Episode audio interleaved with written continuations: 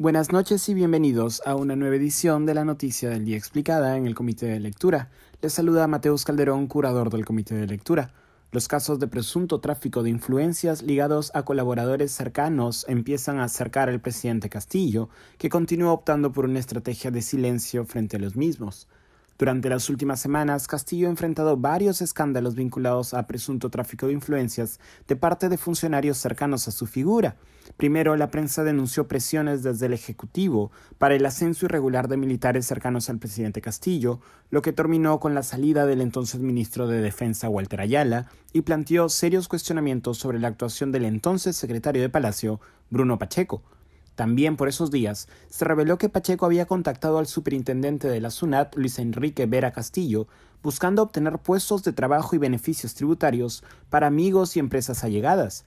Días después de que Pacheco renunciara al cargo, Fiscalía encontró 20 mil dólares en efectivo en su oficina, dinero que no se explicaba por los ingresos del también profesor de escuela.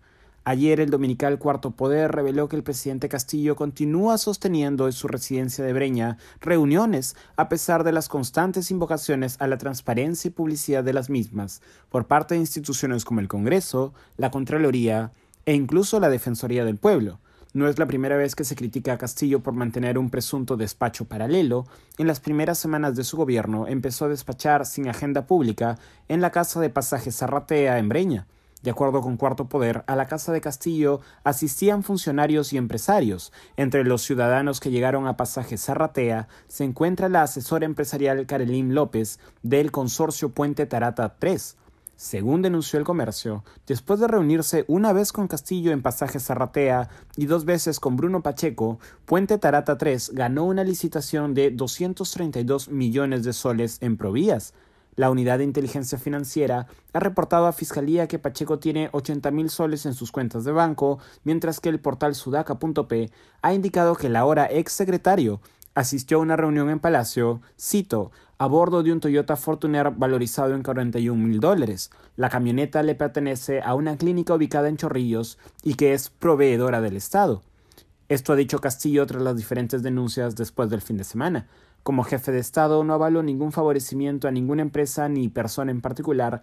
Exhorto a las autoridades a que, si hubiera pruebas de algún indicio de corrupción durante mi gestión, realicen su trabajo para esclarecer los hechos bajo el marco de la ley. La Premier Mirta Vázquez ha indicado por su parte lo siguiente. Lo más importante para un gobierno es la transparencia, y creo que el presidente Castillo está tratando de ser cada vez más rígido para ese tipo de aspectos. Que sepa, el presidente no despacha en Breña, sino en Palacio de Gobierno.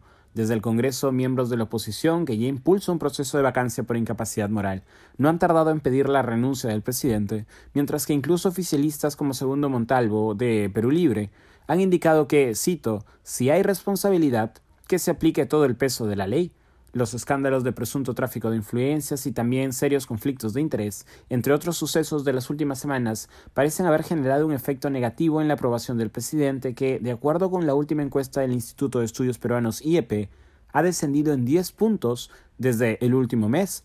A su vez, y según la misma encuesta, su desaprobación ha subido en 17 puntos, pasando de 48% a 65%. Esto ha sido todo por hoy. Volveremos mañana con más información. Que tengan un buen día.